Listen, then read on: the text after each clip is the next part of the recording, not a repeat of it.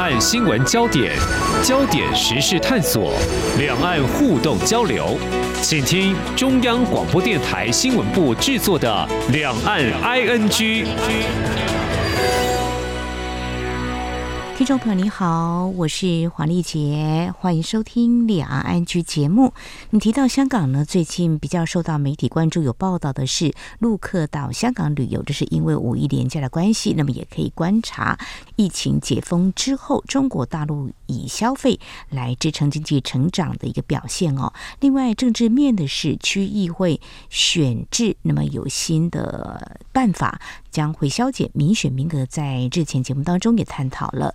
另外，同样也是政治面的是，在三月份有一起在日本留学的香港女学生返回香港的时候呢，遭到港警以违反香港国安法为由进行逮捕。原因呢是她在社交媒体上分享了贴文。那么这样的事件要上媒体版面，感觉有点像回到二零二零年香港国安法。正式实施之后，其实陆陆续续有不少人因而入罪的最新一起案件。那么不在香港呢，也被绳之以法，这是所谓的长臂管辖吗？那么在香港国安法的条文当中，很明确，也难逃被监控吗？呃，以我在台湾之前在节目当中也特别探讨了，七月一号将实施新的反间谍法。其实呢，在这之前就有一些台湾民众呢，因为反间谍法遭到约谈或逮捕，似乎是如出一辙。那么在今天，我们特别邀请台湾香港协会的理事长桑普来谈香港女学生的案件。我们面对这一部法律，只能够乖乖听话，遵守规定，就不会惹祸上身，无从争取任何可能吗？非常欢迎理事长，您好，跟我们一起来关心这个您应该也非常关切的一个议题。好，理事长，呃，您本身呢，谢谢理解好，是律师。是，我是律师，也是呃，基本上做政治评论的工作。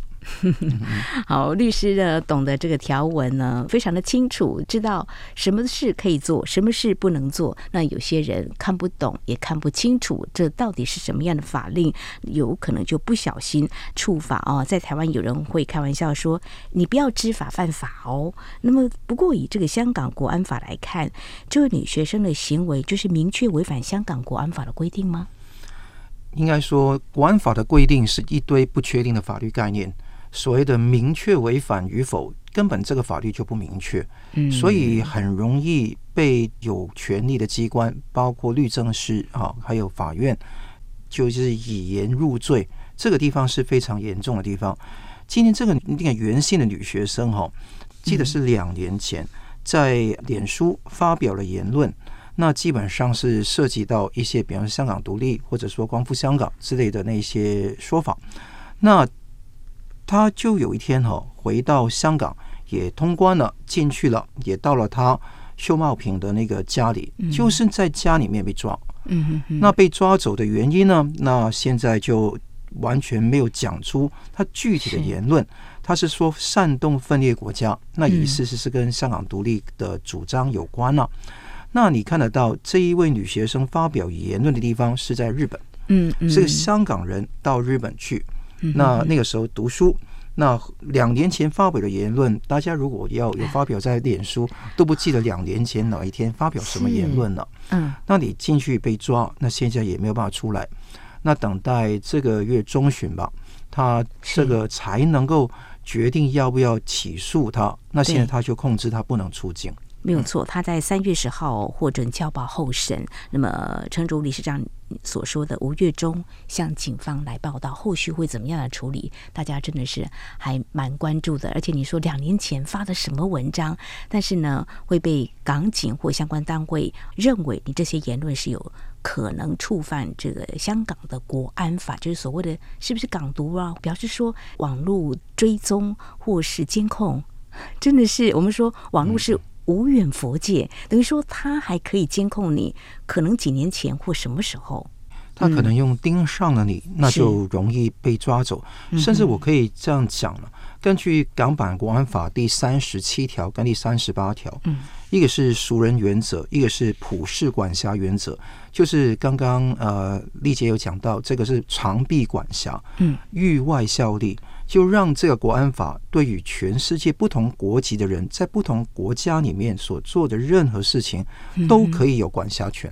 所以今天如果不是一个香港学生，是。是一个日本人，在日本那发表这个言论也一样。一样没有分别，因为这个就是港版国安法的规定。同样的放在台湾，如果阁下在是一个完完全的中华民国台湾公民，也在台湾长期居住，那支持过反送中，支持过雨伞运动，那如果说到香港去吃喝玩乐，那可能啊，揪出你两年三年前发表过什么样的言论。那也可以被抓走，所以他不抓你是他共产党觉得的仁慈，但是他法律上备而不用而已，并不是说啊、呃、完全就可以在法网之外。但这个法网都是专制独裁政权所设下的一个陷阱，去诱捕、去残害自由民主国家的人民。这个是我觉得全世界的人都尽量要避免啊，到香港去。那会形成一个非常不好的地方是，你如果在国外自由发言，珍惜我们有的言论自由，是，那你就可能到香港去就会遭受到不测嘛。嗯，那如果说你要到香港去，你又自我审查，不敢在台湾或者日本、在美国发言，是，所以这个等于啊、呃、要做一个非常两难的抉择。嗯，那这一次的判决，我觉得就是我们要抉择要做一个。拥有自由言论，那而且珍惜自由放言的人，还是说要希望说啊、呃，在那个中国大陆或者说香港，希望能够大展宏图，希望啊、呃、发财，希望投资，希望做生意，希望读书工作之类的一个事情。所以我觉得说，每一个人都要珍惜自己的自由了。啊、呃，我觉得世界上虽然很多的国家都说这个没有新冷战，但是我想这个铁幕已经。徐徐的张开了，张开之后的铁幕。那如果比方说当时在冷战时期，美国人到苏联去，到东欧去，那一定被盯上嘛。是。那同样道理，我们现在慢慢步入到这样的一个世界的局势，所以希望大家认清现在的事实。好，认清这样的事实，我想理事长是更有感触，因为你求学的一段时间就在台湾了，那你也看到香港的改变嘛？或许以前我们讲一些，呃我们谈论民主自由，过去比如说六四天安门事件，台湾跟香港也都会有一些相关的探讨嘛，哈，呃，不管是香港的学者呢，专家到台湾来讨论，或者台湾的学者专家到香港啊，呃，就这样的议题来做讨论，都是可以的，但但是现在恐怕这个都关起门来了哈。刚才我们有说，香港国安法的规定其实是非常模糊。大家如果翻开香港国安法的话，好像处处呢都要自我审查，确保安全。不过有意思的是，想请教理事长，如果我今天不回到香港的话，暂时安全的哈？当然，他也没有这个呃长臂管辖，可以把阁下在这一边呢、啊、来抓走嘛。嗯，那当然，世界上没有绝对的安全，尤其在中国共产党的那一种对全球的灰色地带冲突跟瑞实力的渗透里面，是。其实每一个人都会遭受到一些危险。以前很多香港人来，比方说呃林荣基先生哈开铜锣湾书店会被袭击。何韵诗呃女士哈，她在这边唱歌的出席活动也会被袭击，比方说泼汽油、泼红漆或者泼粪便，都有这样的一个情况。所以我觉得绝对的安全是很难拥有，即便阁下在加拿大、美国，也不可能完全避免掉中国共产党这个欺凌、霸凌的问题。但我想说。既然这样子，我们要软弱的，要服软的，要有一个屈辱的和平，嗯、还是说你想真的要站稳自己做人的一个底气跟原则，追求真善美，而且坚持自己的信念走下去，这个是每个人的抉择。嗯，所以。很多人都觉得说，哎，留在台湾会不会比较安全？当然是比较安全。嗯哼，到香港去，刚刚讲过，也会风险比较高。是，所以我还是劝大家，非不必要不要到香港这个险地或者中国大陆这个险地里面去，因为这个的确会引起非常多的困扰啊，而且很多人担心自己。那同时你也知道，要避免说因为中共的霸凌而设定一个。自我审查机制在心中哈，台湾有些朋友说，不要有个小警种在那个心脏的旁边哈，不然的话，你永远在审查自己的言论，不敢去放言高论的话，这个就是中共的目的。没错，他用最小的成本是。来使大家恐惧，来让大家要自我审查，就是他不经不觉当中进入到他的那一种要设定的框架里面，这个才是最重要要避免的一个事情。是非常谢谢理事长您的提醒哈。再讲一个比较执法面的这个部分，如果中国大陆他真的锁定你，他盯上你呢，他要帮你入罪的话，那有没有可能就是透过他跟这个国家的协议，把你从这个国家押解到香港？现在会有可能是这样子吗？这个就现在。台湾跟香港没有引渡的条例，没有错，是不会的。但是，一些他中国大陆比较友好的国家，如果签这个协议，就有可能喽。的确有这个可能性哈。嗯，那比方说，我记得英国、美国、加拿大都基本上跟香港哈断掉这个引渡逃犯的协议，是。因为这个是当时反送中事件之后就已经没有了哈。但是有些国家还是有的，比方说法国那个就有这个问题啊。那日本呢是半吊子，因为日本跟香港还是有个叫刑事司法互助协议哦，但不是引渡，就等于说收证，比方说一些证据的互换，那它不包括移交逃犯啊，所以要不要用，那取决于日本当局的一个状况，所以。千万不要以为自由世界完全跟香港、跟那个中国大陆已经断掉那个互换证据或者移交逃犯的尾巴，其实还是有一些国家有的。所以，比方说我们这个放言的人，就是要决定是我们不要限制自己的言论自由，还是要主张实行百分百的言论自由。但我们要在行动自由方面要有所抉择。比方说，我搭飞机不会搭那个国泰航空的航班，不会去那些可能涉及到有逃犯移交的地方。那这个是尤其重要了。比方说到泰国去，到新加坡去，那个可能会比较有可能哈，就让国安，尤其中国很多的海外警察，也涉到分布到世界各地的，在泰国尤其多。那尤其在很多的国家都有他们的那个渗透跟那个。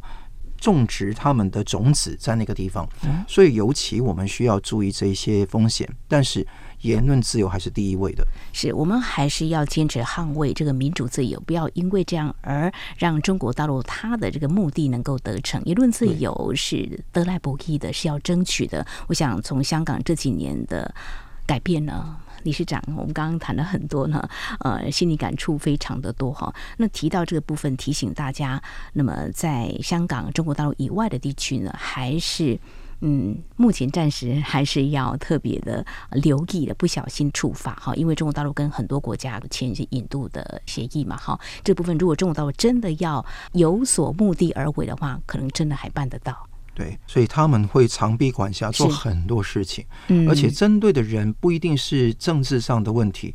比方说，有一个日本的那个药厂啊，嗯，那个安斯泰呃莱药厂，嗯、他们有个五十岁的男子，就因为反间谍罪，嗯，就是被抓起来。哦，那这个情况其实以前也有其他的那个药厂的那个人，也是因为被这样抓起来，嗯、其实都不告诉你。那个抓起来的事实是什么？重罪告诉你反间谍，但是不告诉你事实，所以这种情况就让大家说：为为什么要把他抓起来？最近有一个香港公民，但是却是一个也是美国的一个国民，嗯，但却是啊被中共抓起来，无期徒刑，七十八岁。那他这个人呢？他是。以前在美国德州哈，借做和平统一促进会的一个成员，是，所以他是中共在美国德州的打手。啊，所以他同时有几个身份，一个香港永久居民，一个是美国公民的身份，他的名字叫梁成运，那现在判囚终身监禁啊，就是无期徒刑。嗯，那他当时支持港版国安法，也是反对台独，那用合统会来渗透德州。那所以共匪的回力镖哈，有时候也会栽中自己的，也会栽中自己的。对，所以你看抓的人不一定是真的是自由民主的人，可能是一个商人，嗯，可能是自己的共产党的自己人，嗯。所以你看到在这个情况下，尤其在现在哈，共产党回复到一个中国式文革升级版文革的情况下，要那个搞什么退林还耕啊，是。要搞什么叫做地摊经济地摊经济，要搞这一些，比方说社保基金的那些东西的那个剥削啊、统筹掉的问题。那你看到中国经济出了问题，嗯，那一时之间也没有办法吸引外资重新投入，是。那他唯有的是把这一些爪牙抓得更紧，所以这个就等于一个末世纪的狂奔一样，它对于那个人群的侵害，可能浓度跟密度都会增加，是强度增加了哈。好，非常谢谢理事长跟我们谈啊，最近您所关心的一些例子，我想呢，这是在。香港国安法实施之后呢，你会看到香港的很多不一样，很多的不一样，也许跟中国大陆是完全接轨起来，或者在香港以前还没有港区国安法，香港的法治。还算透明，也许呢，我们还可以看到据理力争，所会有律师之间拉锯或是怎么样了哈。但是现在呢，我们大概如果看到中国大陆过去是怎么样来执法的，现在香港应该也是类似的。不过回到一个就是执法面的部分，假设我们现在谈到这香港。女学生到日本留学，以遭控煽动港独被捕哦，她未来会怎么样？比如说，她可以请律师吗？嗯，那个按照现在的国安法案件，还是可以请律师。嗯，问题在于说没有陪审团。国安的案件现在是没有一个例外。嗯，那而且他是被控，如果啦，现在不知道啊，如果他被控国安法的犯罪，比方说煽动分裂国家嘛，那他可以最终被判到无期徒刑。他可以请律师，但不可以请英国的那些大状哈大律师，不可以，一定要请那些只有在香港拥有全面职业资格的律师跟大律师。那现在唯有当特首特准才可以说有不同，但特首当然不会特准。这个是黎智英的案件开始出现的。那第二个是没有陪审团。第三个是国安法指定法官来审判，那都是有二十几个一个 panel 这样的一个国安法指定法官，其他法官不可以参与，只有这一批基本上共产党间接指定的这一些法官才可以去审判案件。那可能三个人组成一个合议庭，那他们就是没有陪审团。那你看到若干的审判，我觉得看最近几个月，我不断看四七人案、立场新闻案。其实法官的新政早已形成，嗯，很多控方就是律政司所提出的一些论辩，嗯，显无道理，但是却不断哒啦啦的在庭上的这样子讲，不断的问，而且疲劳的轰炸很多天。那有时候还有一个地方是以羁押为原则，以保释为例外。在民主法治国家，比方说在我们国家哈，一定是涉及到。你保释一定是原则嘛？对，你羁押一定要提出理由才能羁押嘛？是，那是侵害人权的措施嘛？没错。现在不是，国安案件是羁押是原则，要被告举证说为什么你有理由能够保释。嗯哼。如果你的理由不充分，绝对不给你保释。嗯。所以这一位女学生哈，应该说她很不幸哈被抓走。是。那就是她如果真的面对警察的追击。啊，可能他没有办法去回到日本去。那如果不幸被起诉的话，那他就是可能被羁押的机会非常高。所以我看得到这一种情况啊，是一个现在的悲哀了。那更重要的是，你每一级的审判都是由国安法的指定法官来做。就算你打到终审法院去，那些法官虽然不是国安法指定法官的，但是。他不能违背港版国安法，不能违背人大释法，他只能在这个框架里面去判决。所以，我觉得香港的司法独立都已经成为很大的问题。所以，美国最近也开始要啊、呃，有可能考虑制裁这个二十九位香港的港版国安法指定法官，也是这个意思了。所以我相信呢，这个未来的情况会更严重。那再谈到这个女学生哦，是。她回香港只是希望做一件事情，她、嗯、想更换香港身份证，嗯，因为她想原来的旧的身份证还要换新的，是。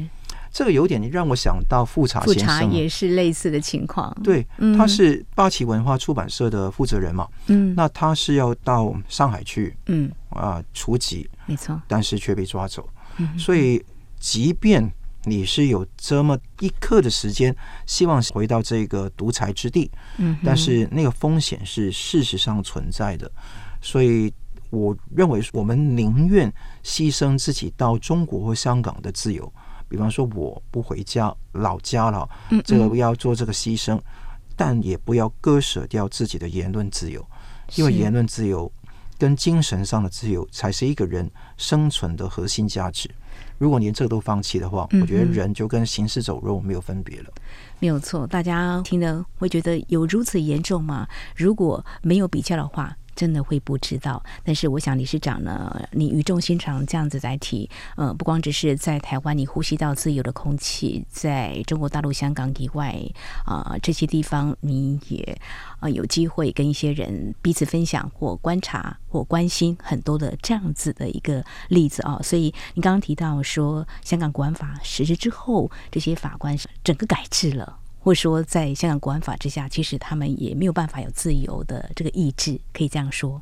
对，我认为说港版国安法的法官哦，他没有这个自由的意志，可能他以为这个叫做法治吧，可能由始到终他们的训练给他们这样的错觉。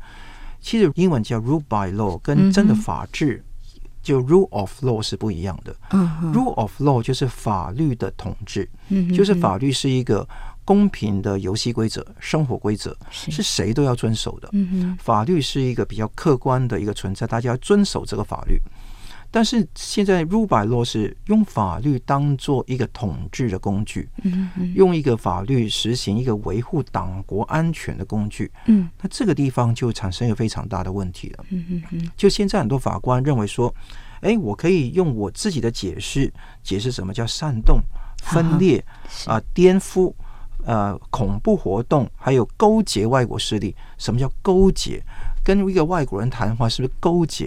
对不对？所以这些什么叫勾结？这些都是不确定的法律概念呢。但你看到这些法官都从宽松去理解这些概念，就是为了党国安全来去服务。那重判很多很多的人。嗯，那所以我看到啊，很多认识的年轻人跟中年人、老年人哦，他们现在在。看守所或者在那个监狱里面，我们心里面是很不好受的。嗯嗯嗯。所以这些法官他以为这样就是他们的工作，呃，只要用他们的理解，反正时代改变了，新香港已经出现了。四九年来，共产党说是新中国嘛。嗯。那二零年之后是新香港出现了。那新香港出现之后，他们会用新香港的逻辑。就是我的中共逻辑来去处理一切的事情，就是先有结论，再有推论。你看到所有的很多案件都有这样的情况，嗯，是先有结论，之后用庭审，那英文叫 sham trial，一个虚假的庭讯，嗯，来去编造出理由出来，来告诉你为什么我有那个结论。所以我看到现在已经不像是在我小时候啊，港英时代指的香港，就是完全用证据。用逻辑来去用 common sense，用常识来去判断事情。很多人都可能说直觉觉得这个罪犯有罪，嗯，但是可能就是一个证据法则的漏洞，就判他无罪。嗯哼。那在这个我们学习的过程中，就觉得说，这个就是法治。对对，你不能够因为这样子说不是法治，因为被告也有那个庭审辩论的那个能力，他在这个庭审里面。那个赢了，那可能控方有一个地方证据脱了链，那就没有了，就没办法。是，但是现在不是，现在都是先结论先行，那先以有罪为一个意识形态。嗯，那除非你能够说服很多东西，你根本没有办法证明。但是基本上有这样的一认识在前面的话，就形成一个不公平的新政嘛。嗯，那你看香港法官现在堕落到这个样子。这跟我小时候认识的香港已经是大相径庭，完全相去甚远。是这几年其实有机会跟台湾的法界或学者专家在讨论，我们都会说，过去香港是司法独立的，呃，备受肯定的。但是现在呢，已经司法不独立了，法官已经没有所谓的自由意志了。所谓的自由心证，我们在台湾会觉得难免会有，但是法官讲究的还是证据嘛。有时候，即便在台湾有些案例判出来，结果大家会觉得你轻判了，你恐龙法官啊。但是其实他们要的还是一些证据。但是现在在香港，呃，我们现在听理事长这样谈的话，似乎这些也都看不到了。对，呃，所以当一个人如果被盯上的话，如果按照这个国安法呃来处罪的话呢，那我们就会担心。刚才你所提到，我想请教，那如果跟这位女学生有所连结的话，有没有可能会有这样的风险？就说你有可能会被定罪，因为你可能支持他的言论，或者说你发表什么，会不会有这样子的一个可能呢？绝对有这个可能哈！现在根本是。港版国安法，而且是香港这个法庭已经根本不讲道理，嗯、不讲逻辑。那一般来讲是，如果哈支持这个香港女学生，他就会说你是煽惑人家去对于香港的司法跟香港政府有所仇恨。嗯，他用一个罪名可能不用国安法。嗯，他其实香港来讲有三个层次的问题可以处理这个国家安全案件。嗯，一个是国安法刚刚四条罪名嘛，是就是分裂、颠覆。嗯恐怖活动跟勾结外国势力嘛，嗯、但其实在这个地方下面还有第二层，嗯、他们说激活了一个叫殖民时代，一个叫刑事罪行条例第九条跟第十条，嗯、那个叫煽惑罪。那煽惑罪什么样呢？就是说你常有那个煽动刊物，嗯，那比如说香港现在很多呃政治漫画家都没有办法画了，嗯，他的书都从公共图书馆弄走了，对，那。香港的那个特首就说，你可以到私人的书局、书店里面去买啊，嗯、还可以卖。但各位，如果他都弄走，可以视为煽动刊物嘛？嗯、煽动刊物你管有，就是你占有，嗯、或者说你去出售，嗯、你可能是罚一年到两年的有期徒刑。嗯、所以用这个口袋罪，就是类似中共的那一种。寻衅滋事罪是就可以随时把一个人抓去关了。嗯嗯，那这个问题是非常严重，所以这个是殖民时代当时对抗一九六七年左派暴徒暴动用的一个特别法。当时九七年想废除，嗯，但是未及通过的时候，彭定康就走了。但是那个董建华却不把它通过废除令嘛，所以结果到现在还留有一个尾巴。嗯哼。第三个层面是要新订立的二十三条立法，嗯，他要在二十三条立法用网络的安全，要网络上要基本上啊、呃、清洗所有有关的言论，甚至如果你煽动仇恨警察等等，都可能成为更大的一个罪名，所以等于一个密不透风的情况，有点类似哦那个东欧或前苏联的状况，而且更类似现在中国大陆里面。出现的各种的打压，我觉得未来的香港，我的觉得短期跟中期的前途是悲观的，因为尤其看得到它可能会封关，可能会断网，可能会收集大数据来去管控香港人，跟你面对深圳的广州、北京、上海，或者说新疆、西藏的情况非常的类似，所以这个是时代的悲哀啊。但我认为说，香港人还是有很多人在香港，依然还是有良知，依然希望勇敢。那所以他在能够做的范围内，温存自己在家庭、朋友圈中这种追求真善美的实力。那终有一天，当乌云退去，阳光出来的时候，我觉得光复的时候，大家会灿烂的在香港拥抱。我相信这个时期一定会到来的。对，即便我们今天谈的是香港司法倒退了，言论自由不在了，但是我们绝对不要放弃任何的希望。当然，我们要努力，不能够因此完全晋升。一个数据，回顾香港国安法在二零二零年七月生效之后，已经有两百多人因此被捕，一百四十人左右被起诉了。我们为这位女学生祝福。好，这二零二零年实施由中国全国人大会议通过的香港国安法。真的让我们感受到，香港已经不再跟中国大陆有所差别了，一国一致，不是一国两制啊、哦！因为一个严格的立法压制言论自由的地方呢，香港真的变了。台湾以前还能跟香港来谈六四议题，那是一段争取自由空间的美好，但现在真的大家多的是自由审查，但是我们不能够放弃，真的什么事情都不做吗？还是可以争取，可以来做。我们在。一些自由的地方哈，非常感谢我们台湾香港协会理事长桑普跟我们一起来关心这个议题，谢谢您，谢谢，谢谢丽姐，谢谢各位听众。好，以上就是今天两岸安居节目，非常感谢听众朋友您的收听，黄丽姐祝福您，我们下次同时间空中再会。